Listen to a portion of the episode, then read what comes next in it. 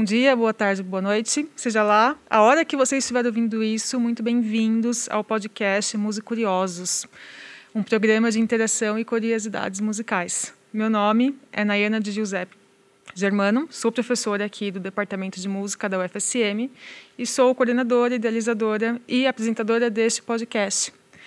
É, hoje nós estamos aqui com uma mesa é, muito especial, como todas, para o segundo concerto da Orquestra Sinfônica de Santa Maria, que vai ser realizado no Hotel, é, no, desculpa, no Teatro 13 de Maio, no dia 26 de maio, às 8 da noite, 20 horas.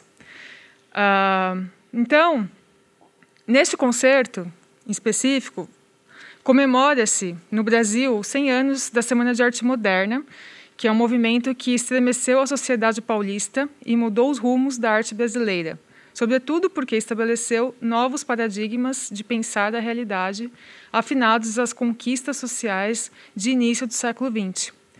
A Orquestra Sinfônica de Santa Maria une-se em comemoração à Semana de Arte Moderna com um concerto de autores e autoras brasileiras e brasileiros no dia 26 de maio de 2022 às 20, no Teatro 13 de Maio.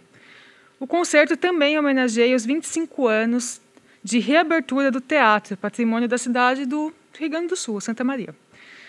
Maria Helena Costa, importante presença feminina neste programa, terá a primeira execução mundial de sua obra, que é o Estudo em Contraponto número 3, para três instrumentos, peça de estética vanguardista, escrita em 1975. Na sequência, ouviremos também, em primeira execução, para clarinete e cordas, uma peça do compositor carioca Alexandre Eisenberg, que é professor do Departamento de Música da UFSM.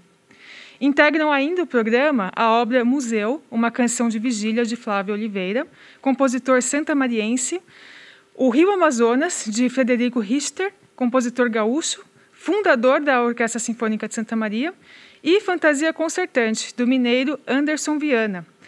Esta também em primeira performance mundial. Todos os compositores têm extensa e premiada atuação no cenário nacional e internacional, o que demonstra a pujança estética na composição brasileira e a fundamental participação destes autores e destas autoras na vida artística de nosso país. Uma vez mais, a Orquestra Sinfônica de Santa Maria oferece à comunidade a oportunidade de conviver com relevante produção estética brasileira, ao mesmo tempo que cumpre os propósitos de promover prestigiar e apoiar a arte e seus valores sociopedagógicos na construção de uma sociedade fraterna e reflexiva. Então, desde já, já convido todos para esse concerto. A entrada é gratuita, a entrada franca.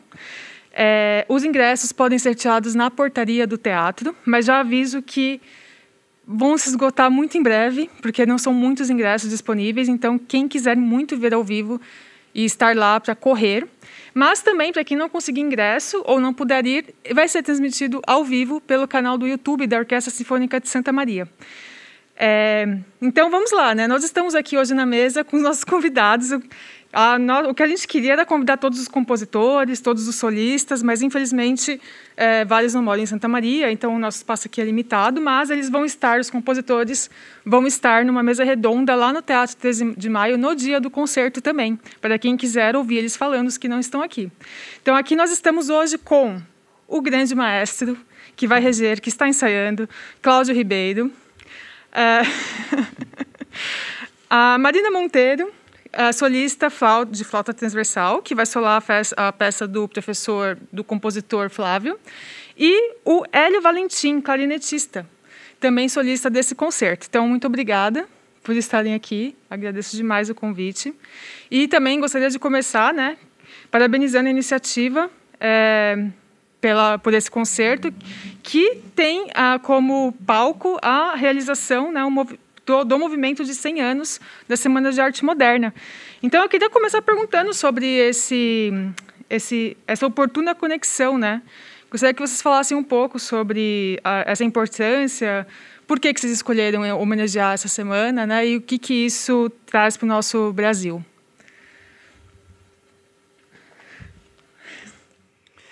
Bom, bom dia, sou o Cláudio, né? É, estou o maestro desse concerto. É, é um privilégio estar aqui dividindo essa mesa com amigos queridos. É sempre uma honra estar à frente é, da Orquestra Santa Maria é, e, e, poder realizar música com pessoas tão, tão queridas e tão envolvidas no trabalho. É, sobre a Semana de Arte Moderna, é interessante porque foi um movimento é, divisor de águas na cultura brasileira. E foi realizado de 13 a 17 de fevereiro de 1922 em São Paulo. E balançou muito a, a, a opinião pública da época, porque os recitais de poesia que se fizeram lá, lidos, por exemplo, gente como Mário de Andrade, Menotti del Picchia, né, uh, eram textos completamente inéditos, uh, sobretudo porque o, o, te, uh, estava por findar um movimento chamado parnasianismo, que era que havia tido grandes representantes como Olavo Bilac, por exemplo, né? Então, é, como a gente sabe, sempre um movimento normalmente é um, uma oposição ao que vem ao que vem antes, né?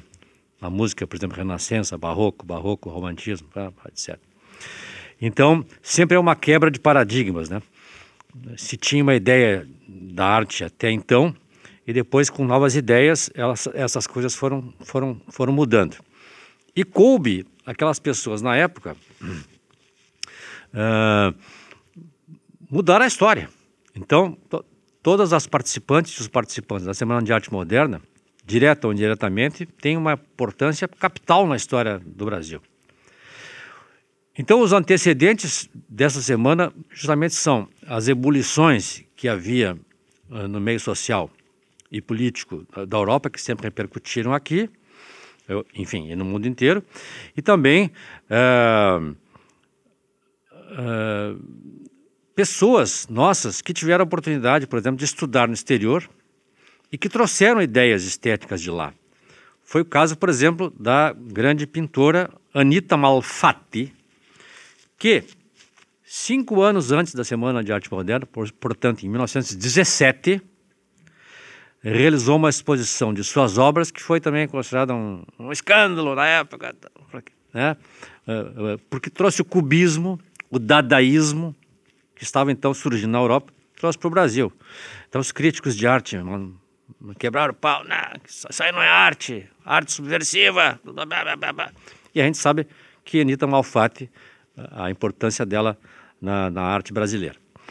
Portanto, a Semana de Arte Moderna eh, deixou para, as, as, para os pósteros, para as gerações posteriores, eh, quase que modelos novos né, de se expressar através da arte.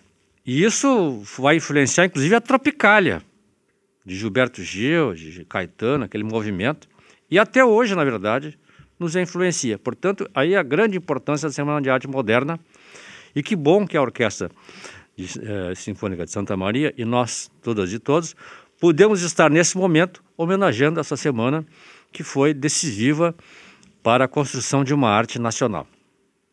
Muito bem. Tudo que é novo que é, causa estranhamento e causa rejeição, né? A gente tem as histórias, várias Stravinsky, imagina, foi vaiada. Então, umas coisas né, que a gente, hoje em dia a gente olha, mas como, né? Mas assim, que bom que tem compositores, artistas que vão lá e dão a cada tapa, porque é, é disso que se faz a arte, né? Muito bem. É, o, o compositor Flávio Oliveira ele não, não pôde estar aqui hoje, mas ele fez a gentileza de nos enviar uma contribuição falando sobre a obra dele. Né? Então, acho que a gente pode ouvir agora. Muito obrigado, Nayana, pela oportunidade de eu contar um pouco a quem nos escuta neste momento sobre a música Museu, uma canção de vigília, que compus em 2002 e vai ser apresentada pela Orquestra Sinfônica de Santa Maria no dia 26 próximo desse mês, dirigida pelo maestro Cláudio Ribeiro que está conosco neste projeto de iniciativa do maestro, o professor Tita Sartor, meu querido ex-aluno. Vou contar um pouco sobre o título da obra e o que me motivou a criá-la. O título que dei foi Museu, uma canção de vigília. e tem relação com o poema Museu de Armindo Trevisan, cujos versos faço cantar nela. Compus a música para os solistas flauta, soprano e barítono, com orquestra de cordas completa e instrumentos obligati a saber, harpa ou piano, e quatro triângulos ou quatro sistros.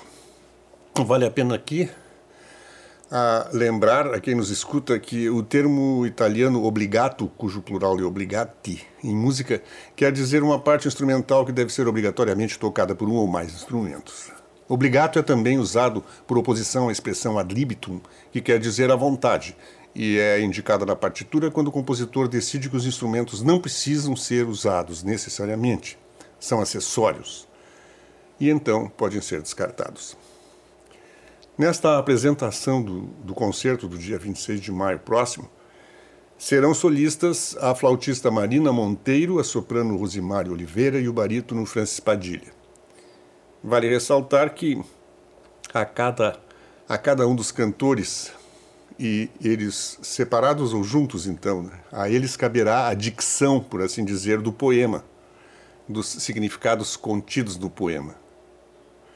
Quanto à flauta, ela constitui personagem muito importante nesta obra, porque é a flauta que conduz a temporalidade da estrutura e a narratividade dos acontecimentos musicais que vão se sucedendo, se desdobrando pouco a pouco no transcorrer da música.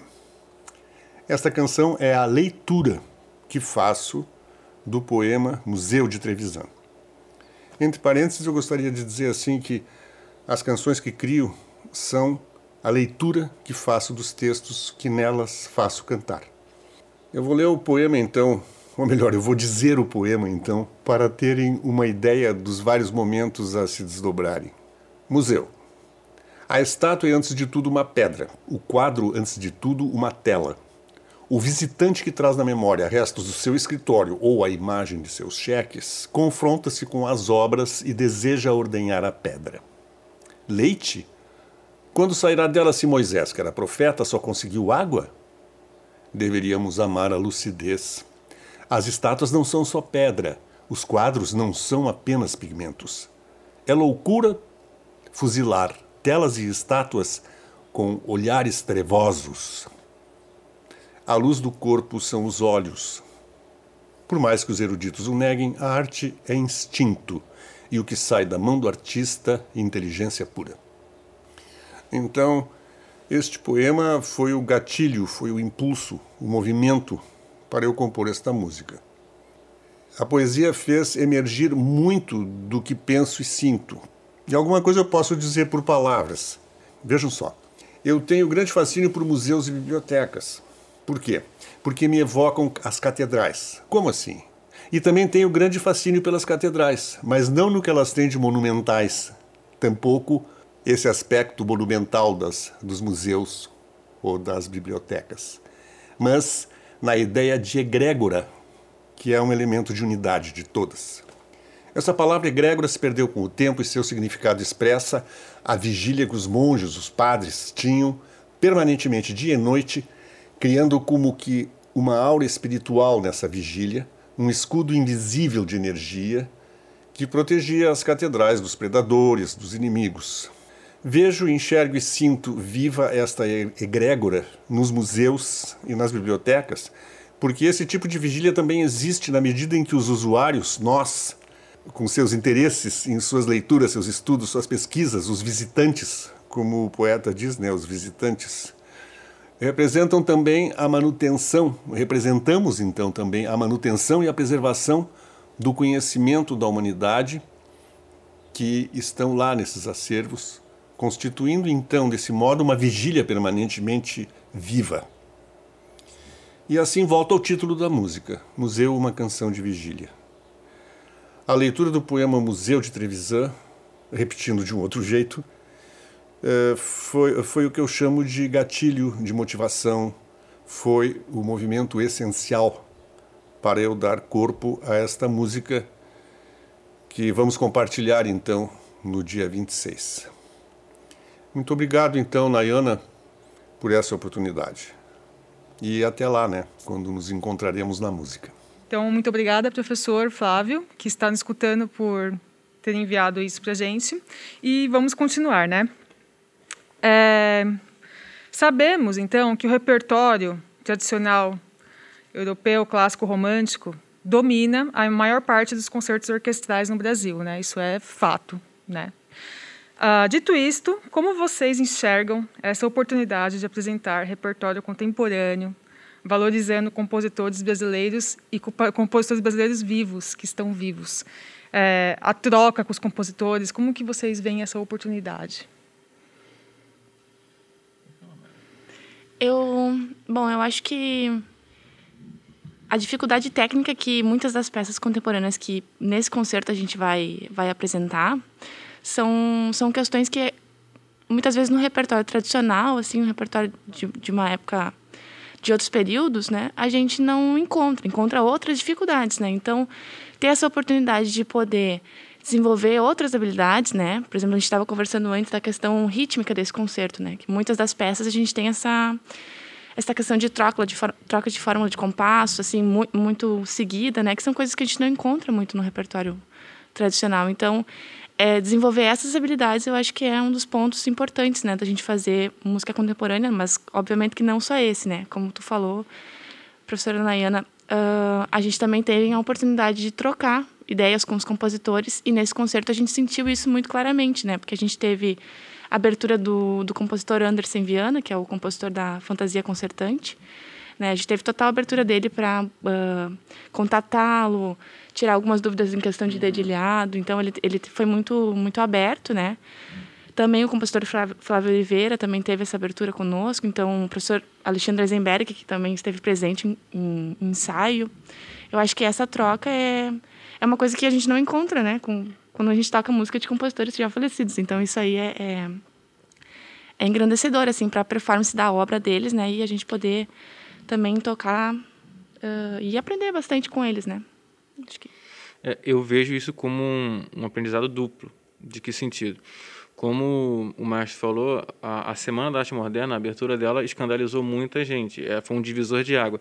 Isso também é bom, esse tipo de concerto, que a gente vai fazer que a plateia que não está acostumada com esse tipo de audição, assim, vai ser uma aula para eles.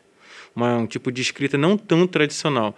E para a gente, eu vejo que é bom porque a gente está quando a gente está na graduação, a gente estuda as obras de Mozart e vê que ele sempre usou algumas pessoas chaves para auxiliar naquela escrita. E nós somos essas pessoas hoje.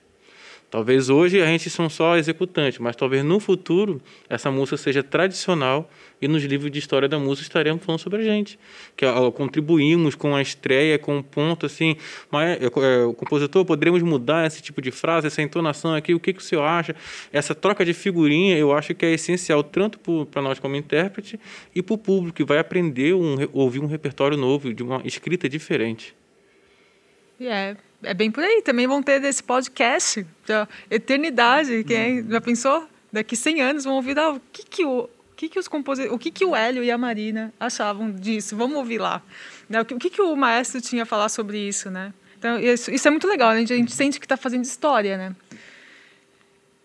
Quer, quer falar um pouco, uh, maestro, sobre sobre o, o nosso é, fazer esse repertório. É, ah, sim, eu acho que o, o a, a Marina, a Marina e o Hélio tocaram num assunto, num, num, tema importante que é justamente essa possibilidade, né, de estar presente, discutir primeiro entre nós mesmos e mesmas, né, uh, no dia a dia dos ensaios, né, nas exigências que, a, que essas músicas novas uh, né, colocam na nossa frente e e também de poder dialogar né, com, com, a, com, as pessoas que criaram as obras e que estão ali vivas e podem trocar ideias e que foram receptivas e foram abertas né, para ouvir a opinião das musicistas e dos musicistas. Olha, quem sabe aqui, essa chave aqui não funciona tão bem, quem sabe se você modifica aqui, sabe, na, na flauta isso aí não, não, é tão orgânico, quem sabe faça isso. Tá? isso e, e, é uma experiência enriquecedora também para, as, para quem cria, né? A, a, as obras. Ouvir de musicistas da orquestra que estão todo dia ali lidando com o seu instrumento, as coisas mais orgânicas que se podem fazer. Então existe uma um, uma, uma simbiose de ideias, né? uma alquimia de intenções, digamos assim, né? entre executantes, performers, eh, criadores, né? etc. E também eh, circula, que eu acho super importante, né? uma, uma cumplicidade no ato de propor para a sociedade novos enfrentamentos, novos desafios reflexivos, né? estéticos. Ou seja, em, em, em, português, trocando em miúdos, sair daquele, da, da zona de conforto. Zona de conforto. Tocar sempre as mesmas coisas, ouvir sempre uh, as mesmas musiquinhas que o Bruno Clifford dizia, quem tive o privilégio de ser aluno, música para fazer cócegas no ouvido. Tudo bem, até pode ser assim num momento de lazer, né? Mas a música sempre tem que ter um, uma provocação, né? O, o Leonard Bernstein dizia também, né? É, é, é melhor um impacto até negativo numa pessoa do que a indiferença. Né? Ela sempre tem que provocar alguma coisa. Um ato reflexivo das pessoas que estão tocando, quem está, enfim, uh, ouvindo, né? fruindo e isso é engrandecedor para todo mundo. Todo mundo sai ganhando. Verdade. A gente, tem que, a gente sempre tem que pensar no público, né? Às vezes a gente acaba entrando na nossa bolha e a gente faz música para a gente. Uhum. Né? A gente vai lá, ensaia na orquestra, faz a música para a gente, a gente se preocupa muito, ah, eu sou performance e eu não posso errar, mas a gente não está fazendo música para a gente, a gente está fazendo música para quem está ouvindo, né? Então, é bem importante isso. Pois é, até acrescentaria, se me permite. Claro. E, e e aí entro na seara da, digamos, da, da direção de orquestra ou da regência, como queiram, dos meus, meus próprios colegas, né? É, não só no Brasil, mas pelo mundo, né? É, que sempre foi mais fácil andar pelo caminho das pedras, digamos assim, né? Que ele já, já trilhado. Né? Então, é muito mais fácil eu, digamos, digamos, por hipótese, né? Me consagrar mundialmente, não sei, dirigindo a quinta de Tchaikovsky, né? Ou a nona de Beethoven, né? Do, ou a quarta de Brahms, do que colocar Flávio Oliveira, Maria Helena da Costa, pá, entendendo? É, que sempre serão coisas novas para to, todos, todos os envolvidos, né? E primeiro as pessoas não, uh, preferem passar pelos caminhos do engrandecimento pessoal acima do coletivo. Em 90% dos casos. Segundo, no caso aqui da, da, Mas pode ser, por exemplo, uma, uma sinfônica de qualquer cidade, por exemplo, mantida tanto privadamente quanto pelo poder público. E é o caso de Santa Maria, que é uma, uma orquestra universitária, mantida pelo poder público. A, nós temos que pensar sempre a quem nós servimos. Porque senão será um brinquedinho pessoal. E não é assim. Né? Por exemplo, o, o maestro da, da Santa Maria, ou mais da OSPA, ou da Sinfônica de Chicago, tem uma responsabilidade com a comunidade a quem serve. Né? Então, eu, eu preciso pensar eh, que não estou, não estou brincando com um, uma, né, um, um jogo particular privado né, de engrandecimento pessoal de favorecimento, etc, etc. Mas estou servindo a comunidade como uma proletária ou um proletário qualquer. Exatamente. Ah, eu, eu não vou puxar gancho, senão vou ficar aqui até amanhã falando de né, quantos compositores aí, né? Mozart é um exemplo clássico de, de servir a corte, não, né? Enfim, mas é isso, né? É, então, também queria que vocês falassem um pouquinho como que foi a seleção do repertório para esse concerto. Se foi uma escolha do maestro, se foi uma escolha conjunta com os compositores e solistas e como que foi construído isso? Eu acho que depois o, o, o Hélio a Marina podem também falar. Mas no caso do, do concerto, por exemplo, eu particularmente, claro, conversei com o maestro João Batista, né, o Tita, que é o titular da orquestra. Eu, eu venho colaborando assim no que eu posso, enfim, ajudando, mas sempre respeitando as hierarquias, né? Então a gente conversou, tal, etc. Eu disse, olha, eu gostaria de colocar uma compositora mulher, né? Que a gente sabe que ainda tem né, esses diferenciamentos de gênero, de classe, enfim, etc. E, e a gente tem que também, isso também é um ato, né, uh, de trazer coisas novas também para os programas, né? enfim. É, e, e, que tem, construiu uma obra maravilhosa. É, é, o, a obra da Maria Helena da Costa, que nós vamos fazer no programa, muito interessante. Né? Uma estética vanguardista, uma obra da década de 70, do século passado, e, e, e que traz informações e, e, momentos estéticos importantíssimos, muito lindos. Né? Depois, claro, aí tinha os homenageados, que, que aí o professor Tita, né, o maestro Tita me falou, olha, tem o Flávio Oliveira, que já está programado, tal, etc. Eu, casualmente, me dou muito bem com o Flávio. É, é, crescemos juntos no ambiente musical. Né? Ele, é, ele tem mais idade um pouco que eu, mas, é, enfim, é, trilhamos aquelas é, muitas passagens juntos de música, então, maior respeito. O Frederico Richter, que também era um compositor que nós precisávamos homenagear, ele está fazendo 90 anos agora, né? foi fundador da orquestra, só isso já o credencia, né? Eh, se a orquestra hoje existe, é em função do trabalho do professor Richter, né? que foi pioneiro, visionário na década de 60 ainda do século passado, e, e, e corajoso ao, ao instituir mesmo a orquestra na cidade, vinculado à universidade e vinculado ao gabinete do reitor, que foi uma, uma jogada mais interessante ainda, no sentido de colocar a responsabilidade na cabeça do, da universidade. Bom, é, e depois a outra peça do Andersen, aí foi uma escolha pessoal mesmo. É, eu conheço o Andersen Viana, que foi tocou muito tempo viola na Sinfônica de Minas. Eu fui várias vezes dirigir concertos lá em Minas Gerais. Entramos em contato, ficamos amigos, tal. E eu considero ele um, um, um dos últimos sinfonistas né, latino-americanos até, né? Um sujeito que ainda, ainda escreve sinfonias, né? Uh, tem uma obra vastíssima, mais de 400 obras. Agora, pouco lançou uma ópera chamada Pitágoras de Samos, né? Uh, enfim, tem uma produção vasta em todos os gêneros de música e, e eu já fiz algumas obras dele.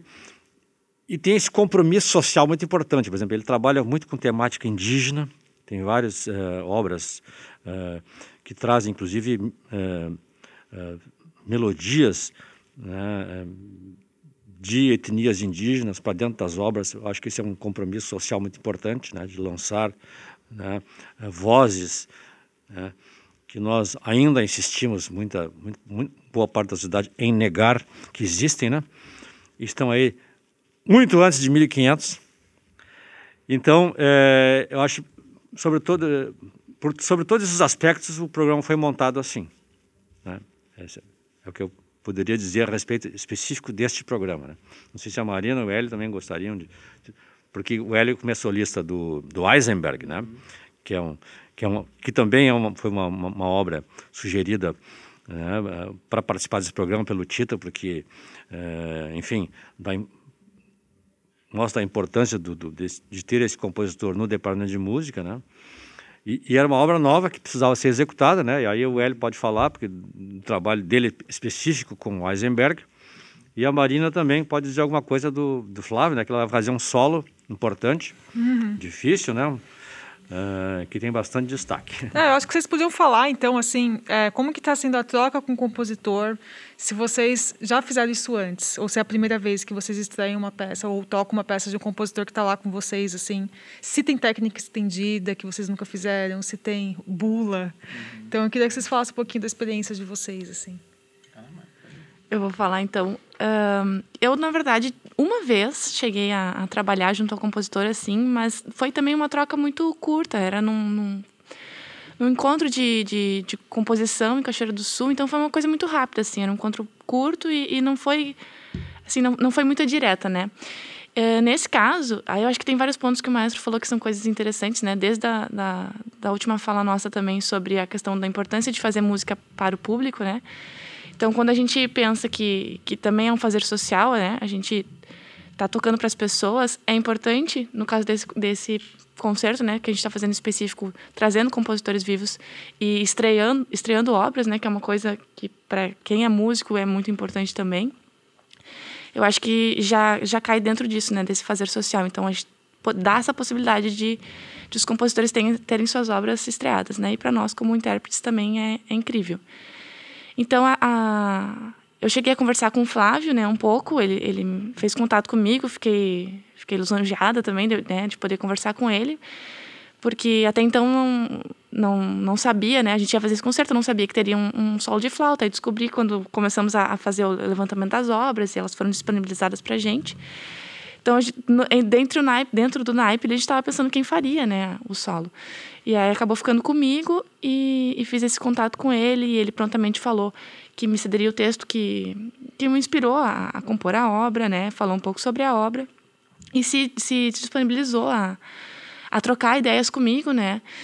Particularmente o solo, como o maestro falou, é, é um solo assim tecnicamente não não tão uh, não tão exigente, mas a exigência maior, tá, acho, acredito, entendo que está na expressividade, né? Então, de entender qual o papel da flauta, que o Flávio mesmo diz, né? Um personagem dentro da, dentro da obra. Então, é, como colocar essa, essa expressividade né, no solo e, e também dialogar com os outros solistas da peça, né? Lembrando que a flauta é um dos solistas da peça, né? A gente tem a soprano, barítono e harpa, então há um diálogo também, né? E, e a orquestra de cordas. Então, nesse sentido, assim, é, eu, eu, entendo que essa é uma, uma dificuldade, né? E ter o compositor à disposição, assim, para conversar, para tentar entender qual a ideia, né, desse personagem da flauta, é, é maravilhoso, assim. E aí parabenizo, né, uh, o maestro e aos maestros pela escolha do repertório, porque volto, volto a dizer, como falei anteriormente, né, tem questões ali técnicas em outras peças assim bastante exigentes. Então, uh, esse desafio é é engrandecedor, né? A gente vai passar desse concerto, a gente vai ter uma outra ideia, assim, né? Então é, é, bastante interessante poder fazer todo esse concerto, né? E estrear essas obras que também é uhum. maravilhoso. É, eu desde eu sou egresso aqui do curso, quer dizer, eu sou prata da casa, como dizem, né? Me formei aqui e desde que eu entrei na graduação, eu sempre procurei a classe de composição e falei assim, pessoal, sendo bem ousado. Escrevam o que vocês quiserem que eu vou tocar. Era uma maneira até de eu poder evoluir, assim. Então, sempre trabalhei com a classe de composição, só que a diferença era que o pessoal falava assim, não, Hélio, você tem um conhecimento técnico, então me diz o que funciona e o que não funciona. Era sempre, um, era sempre de mim para eles. E na minha especialização, eu fiz o tema sobre a, a, composição de uma sonatina entre eu e o compositor Dimas Arthur, que era a relação intérprete-compositor. Aí já foi uma troca um, um pouco mais meio a meio, podemos dizer. E agora, quando o professor Alexandre me mandou um zap perguntando, Hélio, você poderia estrear uma obra minha? Eu fiquei, nossa, é uma honra para mim e tudo mais. Aí depois que eu aceitei, eu falei assim, meu Deus, cara, é o Eisenberg, cara, eu acho que eu tô ferrado. Mas tudo bem. E eu, eu, foi completamente diferente. Ontem eu pude encontrar com ele, a diferença, né? você foi outros meios de comunicação, por ele eu pude encontrar com o Eisenberg pessoalmente e ele me passou a ideia da obra. Basicamente eu tive uma aula sobre a obra e tudo mais, sobre a ideia que ele quer, que é como se fosse um culto judaico, algo mais ou menos nessa, nessa, nesse ambiente assim, como se fosse certas a, a orquestra age como se fosse certas súplicas, certas orações e fazer isso dentro da técnica que tem, dentro do virtuosismo que a obra existe e ser musical, que é o grande desafio. Uma coisa boa do professor Alexandre foi que eu vim com as minhas ideias interpretativas, ele ouviu, ah, legal, mas acho que para o caráter disso faz um pouco menos, aqui você faz isso.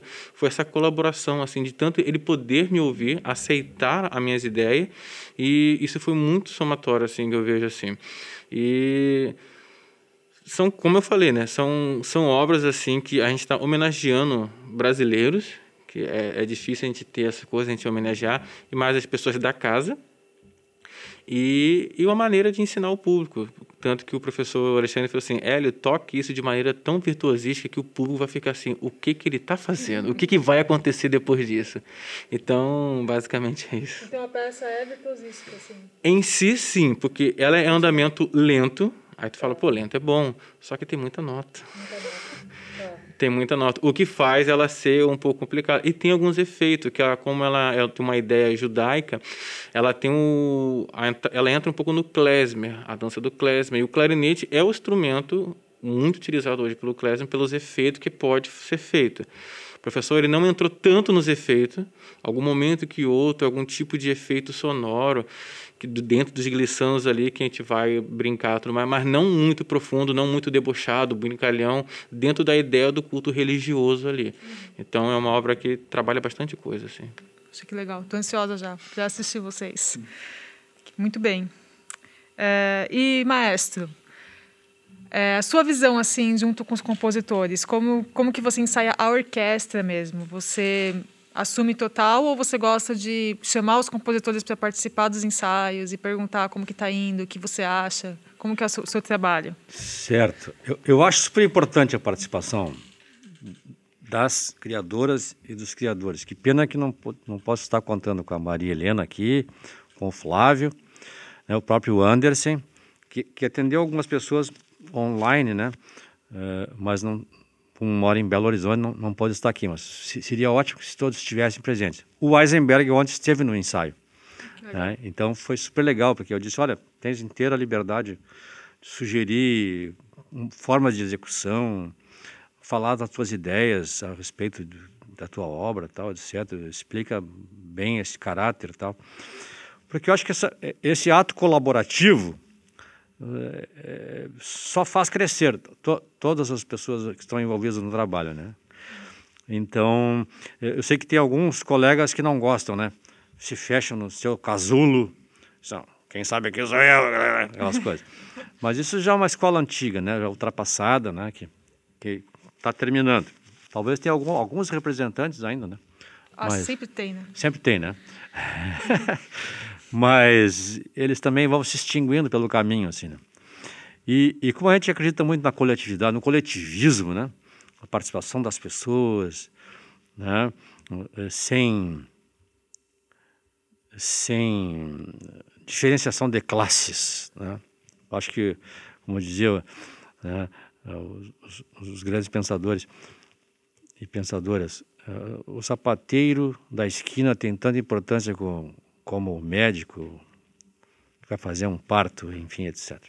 Nós, nós precisamos todos uns dos outros e umas das outras. E não, não deve haver diferenciação. Essa seria uma sociedade ideal, né?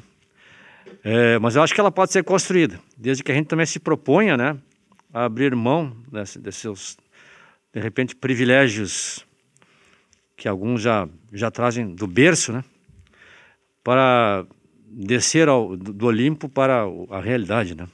E a realidade nos faz ser construtivos e coletivistas. Porque a única maneira de, de, de construir uma sociedade menos injusta é assim, né? Então essa coletividade, essa participação de todas as pessoas, construindo de conjunto, tal, etc, né? Idealmente nós não precisaríamos nunca de chefes, né? nem chefe de estado, nem chefe de, de departamento, sei lá o que. Isso é utopia, né? Ó, eu acredito nessa utopia. É. Eu trabalho diariamente por ela, sabia? Uh, pode me chamar de loucos. ah, você é um maluco, você é, ah, esse cara tá no outro mundo. Não, eu trabalho por isso, porque eu acho que é, é tão bacana, assim, cada um saber da sua, da sua responsabilidade, do que tem que fazer, não é precisar chefe. Todo mundo se encontra, ô oh, cara, tudo bem, que legal, vamos tomar uma cerveja, não sei o que, blá, blá, blá. ciente das suas responsabilidades. E aí não precisa quem, alguém botando. Né, o dedinho na minha cabeça. Enfim. Assim. Uhum. Bom, mas enfim, é, daria outro programa, né? enfim, é, mas acho super legal esse coletivismo, participação de todo mundo, cada um dá um pouquinho, eu, eu, eu entro com isso, eu entro com aquilo, e colaborando a gente vai construindo. Muito bem. É difícil encontrar maestros que têm esse pensamento. É, então, eu gostaria de parabenizar, assim, porque é, assim, eu sempre falo que eu sou bacharel em regência, né? Minha graduação. E né, a gente convive, assim, a gente vê, né? E não, não só você, mas o professor Tita é igual, né? O, o maestro oficial da orquestra. Então, assim, eu me sinto muito privilegiada de trabalhar com vocês aqui em Santa Maria. É, justamente por causa desse pensamento de coletividade, sabe? Eu acho muito bacana mesmo. Que todos os maestros caminhem para. É isso, sabe? Esperamos. É, é o que eu espero. É, sabe que não é uma coisa muito fácil, porque é, também são quebras quebra de paradigmas, porque a gente ainda vive, né? numa sociedade bastante conservadora. Opa. Em vários sentidos, né? Até esses atos que a gente tem visto aí de racismo, xenofobias, homofobias aqui, é, é fruto dessa sociedade que ainda carrega nos ombros muito conservadorismo, muito espírito colonialista, né? Colonialista. Enfim, é, mas a gente já está melhorando, já tem leis quanto a isso, né? já, já se pode prender pessoas por agressão de racismo, etc., de falta de respeito, enfim. Já, já melhorou, era, era pior. Mas ainda temos muito que caminhar, né? Então eu vejo, às vezes até a própria orquestra não está preparada para isso. Uh, no ambiente profissional, por exemplo, se você faz uma coisa dessas, às vezes os próprios músicos vêm criticar, mas, mas o senhor está abrindo demais aí o campo para pessoas falarem, não sei o quê. Cara, é assim, pô. Entendeu? Não é verdade, né? É, é isso mesmo. A orquestra inserida na, na comunidade também, né? Assim, certamente. A comunidade se sente mais pertencente também, certamente, sabe? Certamente, certamente. É, não fica uma coisa elitizada, assim, sabe? No pedestal, assim. Então, acho bem Exatamente. Bacana. Antigamente, as famílias tradicionais tinham uma palavra só, né? Uhum. Eu tenho relatos de família, enfim, de bisavôs e coisa assim, que o pai sentava-se a, cabeceira da mesa, depois na outra cabeceira era o irmão mais velho, e no meio eram os irmãos mais jovens, a mãe ficava à direita. Quem tinha a palavra era só o patriarcado, entendendo? E se você se dirigisse sem pedir licença ao irmão. Que isso, cara? Já acabou isso aí, pô. Que bom, que bom que você pensa assim. Então, é, bom, agora voltando para a nossa orquestra, né, que é uma orquestra de estudantes aqui da UFSM. Claro que nós também temos músicos profissionais, músicos egressos e tal, mas na, ali o, o, a base dela é uma orquestra de estudantes, que são os nossos alunos aqui da universidade. Né? É, como eu disse já, é muito comum realizar repertório canônico consagrado com esses estudantes, né? Não, é, e é super bom, né? Os alunos precisam aprender a tocar as peças que eles vão tocar nas orquestras profissionais quando eles saírem daqui, porque é isso que a gente faz no Brasil, né? Mas uh, eu queria saber como que está sendo assim a importância, como que vocês consideram para a orquestra a importância para eles assim de aprender a tocar peças diferentes de compositores brasileiros vivos como que é para eles, como que isso é importante e também para vocês solistas, como que está sendo a troca de vocês com a orquestra, não não só com o compositor, né? É, que vocês estão solando, sabe? Como que está sendo o ensaio e, a, e, essa essa troca, assim? Eu acho assim que a gente na essência do curso, né? Eu ainda sou estudante aqui do curso de música. Na essência, a gente estuda muito esse repertório é, o, con, repertório o, repertório consagrado, esse repertório uh, canônico, tradicional. Beethoven, Mozart. É, a gente, a gente estuda, a gente tem é, disciplinas de certa orquestra, então a gente está praticando isso a maior parte do tempo, sabe? Claro que a gente também desenvolve repertório de música contemporânea, mas uh, dependendo do instrumento, né, no meu caso, assim, a gente estuda muito uh, coisas mais antigas, assim. Então, uh, a gente poder fazer agora um outro tipo de repertório, eu acho que, que só com, complementa a nossa formação, né? E claro que a gente quer desenvolver, uh, quer tocar esses excertos que a gente estuda em disciplina, a gente quer levar para dentro da orquestra, quer ter a oportunidade também de fazer. Só que, é, como tu falaste, é mais recorrente, assim, né?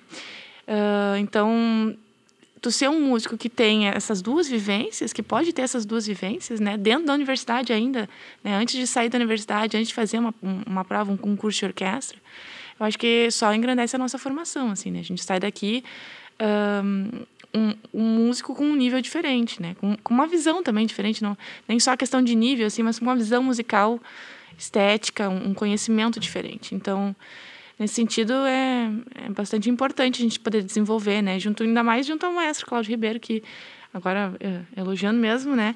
É, no que a gente estava falando dessa questão de, de ter muita abertura, não é, não é uma pessoa com que a gente se sente no ensaio de orquestra, às vezes com receio de falar ou com, com medo de perguntar, porque é um repertório que a gente não conhece, é um repertório que a gente não, não estuda assim com tanta frequência. Então, é claro que a gente vai ter dúvida, é claro que a gente vai querer poder levantar a mão e, e mas maestro, mas isso aqui, como é que é? Vamos tirar a dúvida, sabe? Então a gente tem essa abertura. Aí realmente a gente evolui muito mais, entende muito mais, né?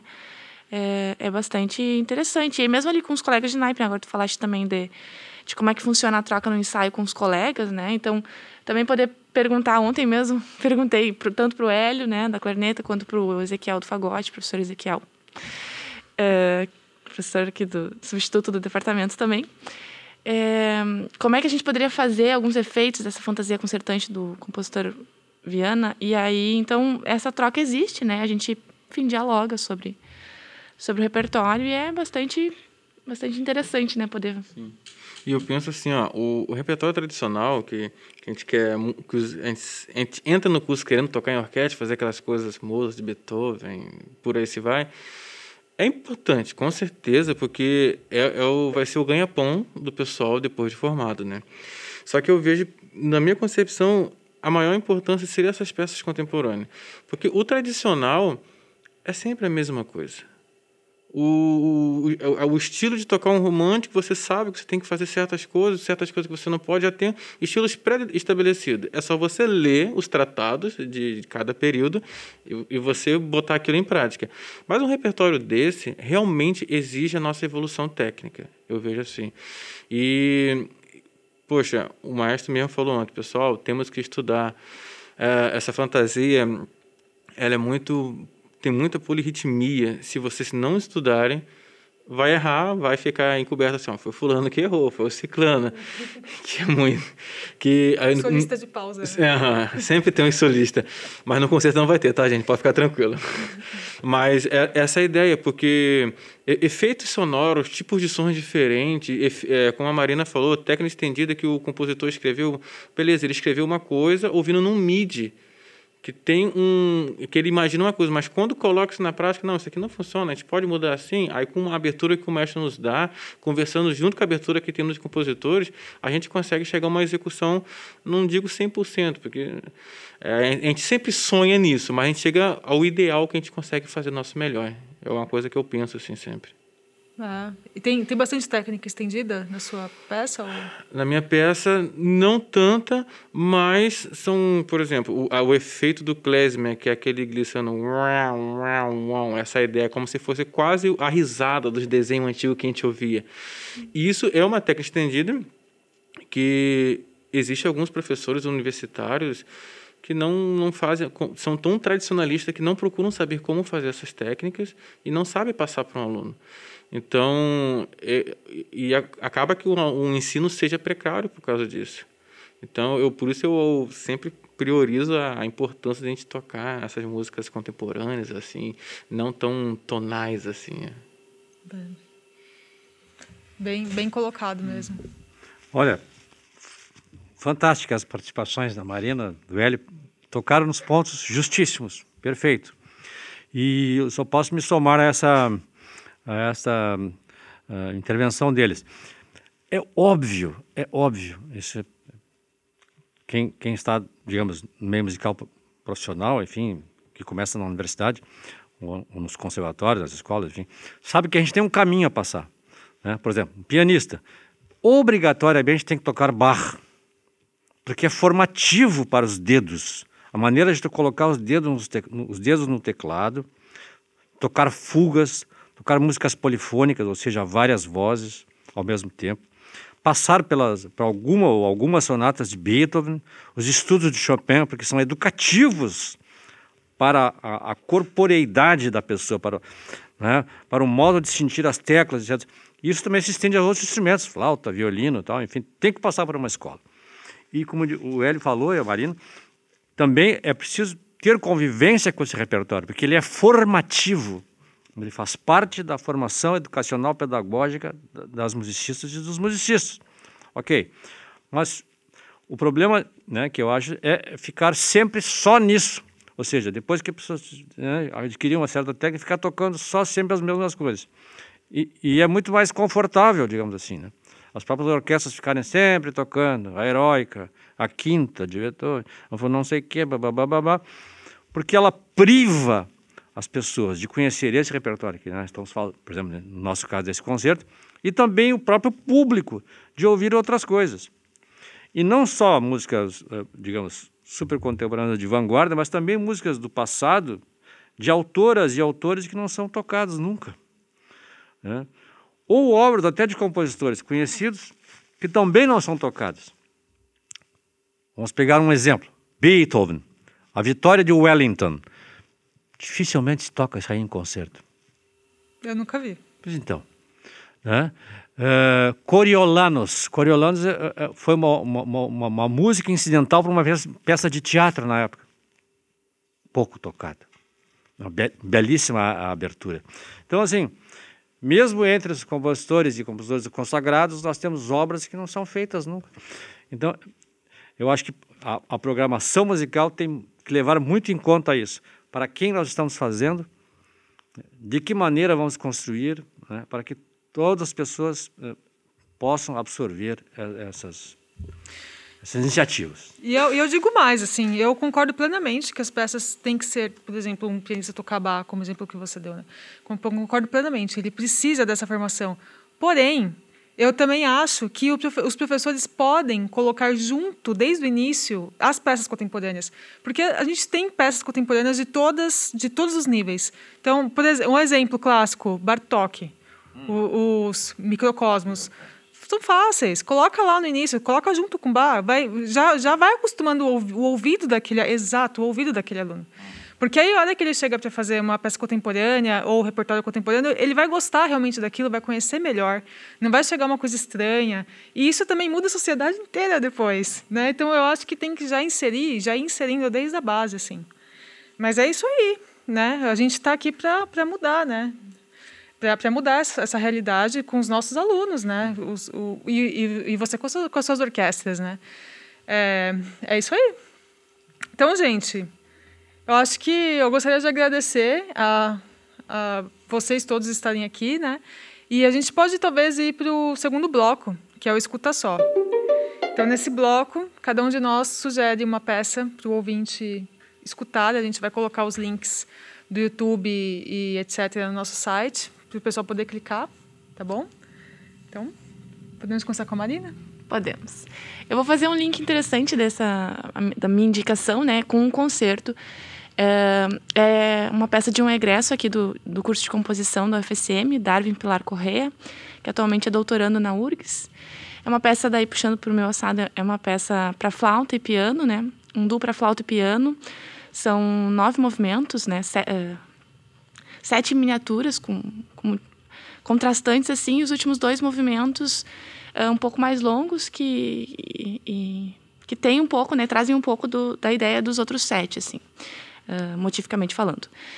E quem estreou essa peça foi escrita em 2016 durante o mestrado dele. Até tem é interessante a gente falar que tem uh, tem dados, informações dessa dessa peça no na, né, na dissertação de mestrado dele.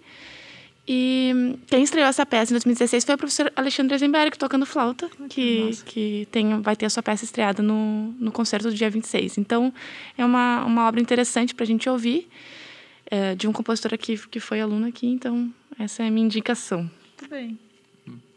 É, eu tenho uma indicação, é, ela lembra um pouco a, a obra do professor Alexandre, não com todas as características que a obra do professor vai ter, mas por ser um klezmer e tudo mais, que é a obra do Bela Kovacs, que se não me falha, posso errar a pronúncia, que é Shalom Aleison, que é uma obra que ela começa bem improvisativa, dentro do estilo judaico, assim, só que o que eu comparo ela com a obra do professor é a segunda parte, quando entra o tema mais dançante, alguma coisa assim, que relembra o, a primeira parte da obra do professor Alexandre, assim, que é muito, muito bonita e bela.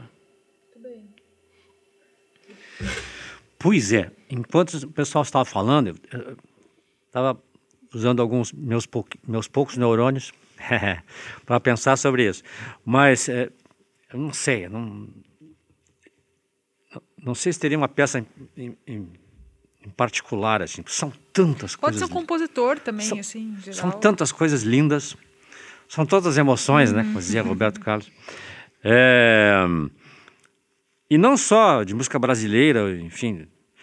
Né? Tem, algumas, tem algumas peças que eu acho, enfim, particularmente, né? E, e, e, e, que, e que a própria história da música menciona como peças uh, angulares, né? Que são aquelas que são determinantes, né? Um, são aquelas que, enfim, eh, subvertem tudo. Olha, vem um negócio novo aí que é uma loucura, gente. Né? Por exemplo, L'après-midi d'un faune, a prelúdio da Cesta de um Faune, Debussy, é uma coisa louca. Para é mim, lindo, assim, é. é fora de série. Né? E já que falamos em Brasil, eu acho que tem uma peça muito importante que também faz uma divisão de, de fronteiras do que vinha antes e que deixou, né, deixou o, o, o material, assim, olha, a partir daí, gente, podem criar bastante coisas, né? que preparou o Vila Lobos, preparou o ambiente para o Vila Lobos, que é a série brasileira do Alberto Nepomuceno. Então nós gravamos né, esse ano. Uh, onde tem ali sapo jururu. Ninguém tinha feito isso na música brasileira ainda. Né? Ele já pega o sapo jururu, faz o, o batuque no final, né? Uh, que é o último movimento, o quarto movimento. Eu acho que é uma obra muito significativa aqui na nossa produção musical brasileira e que define, digamos assim, dá, dá, dá as ferramentas para o que vinha a seguir depois, né? Então, seria essas as minhas, mas, mas tanta coisa das considerações, é. tem tanta coisa que, olha... A gente se perde, porque é tem muita opção, né? Não consigo dizer assim, só uma é, coisa. Não, é difícil mesmo. Mas a sua provocação é maravilhosa, é ótima. Qual? Qual provocação? Eu fiz a várias. provocação de escolher alguma peça. Ah, sim, sim. Né? Porque eu acho que cada uma e cada um tem as suas particularidades, mas essa curiosidade de descobrir alguma coisa nova Exato. sempre é legal. Sempre. Né? É sempre legal. É, e é esse intuito do escuta só mesmo. Né? A gente está com um tema, um tema específico, a gente sugere alguma coisa dentro daquilo para o ouvinte ir lá e falar, quero ouvir mais sobre isso. Né? É, bom, eu quero sugerir que os ouvintes entrem nos canais do YouTube e nos é, SoundCloud, eu não sei se tem mais isso, do, dos compositores, para ouvir a obra desses compositores todos que vão tocar na nossa orquestra. Né? Mas, já que todo mundo sugeriu uma obra, eu também vou. eu não ia, mas eu vou. É, eu quero sugerir um compositor que também é professor aqui do Departamento de Música e que vai é, colaborar com uma obra para orquestra mais para o fim do ano, que a gente ainda vai fazer um podcast com ele. Que eu vou sugerir uma obra do, autor, do compositor Arthur Rinaldi, é, chama Septeto, é uma obra para percussão, são sete percussionistas, e é muito legal, tem dois berimbau. Já foi bastante tocado, é bem brasileiro, assim, eu acho muito legal. Que tem, tem, uns, tem dois momentos diferentes, assim, é, a obra é demais mesmo. Então, vou colocar lá o link, já ganhou prêmio essa obra, já, e etc, né? Uma grande obra. Então, é isso, tá bom? Uhum. É, então, de novo, vamos repetir aqui para o ouvinte que pegou no, no, meio do caminho, ainda mais aqueles que estão ouvindo pela rádio da UFSM, que o, o nosso esse concerto específico será no dia 26 de maio, no Teatro 13 de Maio é, às 20 horas. Os ingressos são gratuitos, têm que ser retirados na portaria, mas vão se esgotar muito rápido. Então, se você não conseguir ingresso, o concerto todo vai ser transmitido ao vivo, gratuitamente, pelo canal do YouTube da orquestra. Então, já sigam a orquestra no canal do YouTube e ative o sino lá para vocês pegarem quando tiver a, a, o concerto ao vivo, tá bom? É, gostaria de agradecer os três participantes aqui hoje, também os, os compositores que não puderam vir, mas que se disponibilizaram para falar, né, para gravar coisas, e, e também os intérpretes que não puderam estar aqui, que eu falei com quase todo mundo, porque não, pare, não parece, mas é difícil montar essas mesas presenciais, sabe? Um pode, outro não pode, né? não um trabalho à parte, né, que é invisível aqui.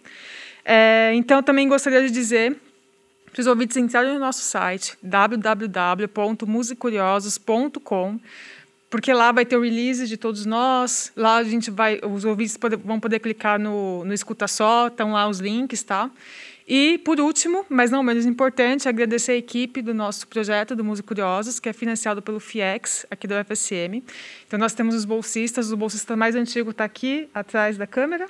Vocês não estão vendo ele? Ele está ele tá assim, tá? Só para vocês saberem, o Marcos Klein. É, também agradecer o professor colaborador, que é o Arthur Rinaldi, desse projeto e e os outros bolsistas também, que agora acabou a bolsa, mas já vão entrar, que é a Daniela Flores é, e o Pedro Souza, tá? São bolsistas que fazem a arte do nosso podcast. E agradecer mais uma vez a presença de vocês, tá bom? É, e é isso, gente. Até uma próxima.